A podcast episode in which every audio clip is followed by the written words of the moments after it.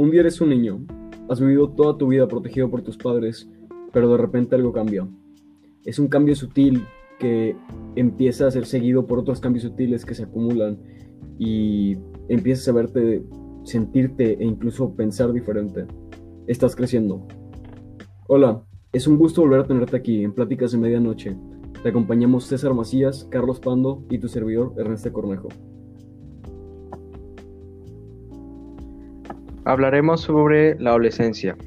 Esta palabra por la que es una etapa que pasamos todos durante nuestra vida, una etapa en la que vivimos uno de los momentos más difíciles de nuestra vida, eh, vivimos momentos felices, tristes, solemos sentir ansiedad, tristeza, desesperación y es porque no sabemos realmente cómo manejar esta situación.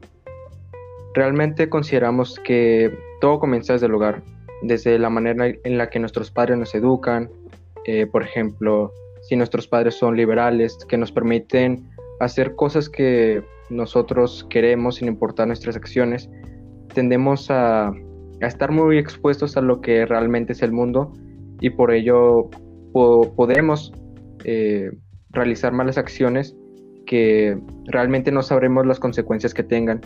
Y este es un punto muy importante sobre el cómo inicia la presión sobre la adolescencia. Bueno, tomando otro lado, cuando los padres son así muy sobreprotectores y restrictivos, estos crían a sus hijos así muy vulnerables en situaciones que se les presentan en la vida, que es muy probable pues que se les presenten, y estos los convierten así en personas dependientes y reprimidas.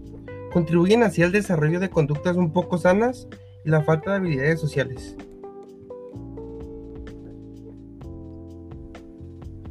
Hablando dentro del espectro de padres restrictivos, pues entra esta problemática, ¿no? De, saber establecer límites con tus hijos.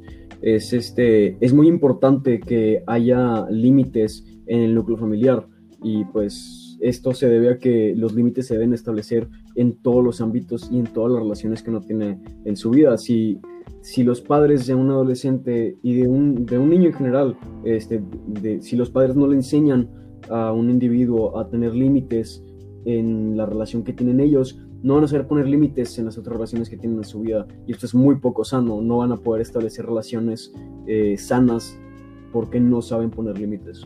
Buen punto, Ernesto. Aunque la labor de un padre es muy importante en la vida de un adolescente, ya que esta es la base principal de su desarrollo emocional, psicológico e incluso hasta sexual.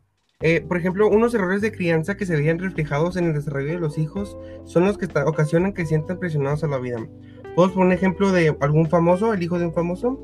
Este, toda la carga que tiene en sus hombros, el que es prácticamente obligado a cumplir las expectativas de todos de ser como su mamá o su papá. Eh, y tú como padre debes recordar que los hijos no deben de convertirse en quienes los padres quieren que sean. Eh, mucha gente también cumple, quiere unas expectativas sobre lo que deberían ser o cómo deberían de convertirse. ¿O ustedes qué opinan? Digo, como mencionas, eh, realmente sí se siente esa presión por parte de, los padres acerca de, cómo deberían de ser los adolescentes, ¿no? Pero yéndonos a un nivel más social, eh, podemos decir que todo comienza desde el concepto que la sociedad tiene de la adolescencia. Eh, nuestra cultura nos dice que que la adolescencia de cierta forma eh, conlleva las fiestas, alcohol, inicio de una vida sexual. Eh, por lo regular puede ser algunas eh, cosas excesivas, pues. Cuando realmente físicamente y psicológicamente no estamos preparados para llegar a esa etapa. Aunque hay algunos adolescentes que llegan a esa etapa a muy temprana edad, así que pues no decimos que está bien o está mal, simplemente que hay ocasiones en, la que, en las que los adolescentes no estamos preparados para llegar ahí. Como sabemos, todos crecemos, nos desarrollamos físicamente, psicológicamente y emocionalmente, de distintas formas y en diferentes ritmos. Pero también sabemos que socialmente se nos empuja a hacer lo que se considera normal ante la sociedad y este es algo crítico, algo importante de, de las muy bien dicho, aunque en este mismo ámbito es muy común de que se experimenten eh, la presión de quienes que nos rodean, ya que quieren que hagamos cosas en las que no nos sentimos cómodos. Poniendo unos ejemplos de estos hay varios. Así podríamos decir eh, ingerir alcohol en una fiesta eh, o, recibir la invitación a través de acciones que pueden traer consecuencias graves. ah, ya sea de nuestra seguridad o de, o de algo personal.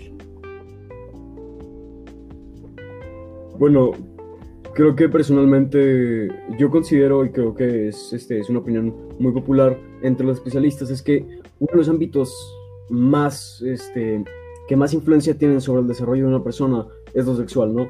Eh, nuestra sexualidad eh, se desarrolla desde el momento en que nacemos y pues se acaba en el momento en el que morimos. Es algo que va con nosotros durante toda nuestra vida y termina de asentarse como eh, quiénes somos nosotros, nuestra identidad sexual, por decirlo de esa forma, cuando nosotros estamos terminando nuestra adolescencia, ¿no? Es el, es el proceso más crítico de, de, este, de esta etapa y, es cuando se termina de, desarrollar quiénes somos en ese ámbito de nuestra vida. Eh, tocando ese tema que dices de la sexualidad, eh, en la adolescencia es cuando comienza esa fase final del desarrollo de la sexualidad y se empiezan a ver esos cambios durante nuestra adolescencia, los cuales de repente pueden ser muy drásticos, ya que no alcanzamos un desarrollo sexual casi completo, pero con muy poca madurez, ya que físicamente podemos estar preparados, pero psicológicamente eh, no lo suficiente. Este desbalance tiende a provocar que nuestras tomas de decisiones puedan ser erróneas y que la práctica sexual sea poco saludable. Un ejemplo muy claro puede ser tener relaciones sexuales sin, protección, eh, ya sea porque no, no conoces o no tienes la madurez para reconocer el riesgo de, que tiene hacer esta práctica y que puede llevar a diferentes consecuencias, por ejemplo, un embarazo anunciado, enfermedades, entre otras cosas. Me gustó mucho entrar al tema de la sexualidad. Este, creo que algo eh, muy importante al respecto de esto es que pues, va muy ligado del aspecto psicológico, ¿no? Por eso se le llama eh, el aspecto psicosexual.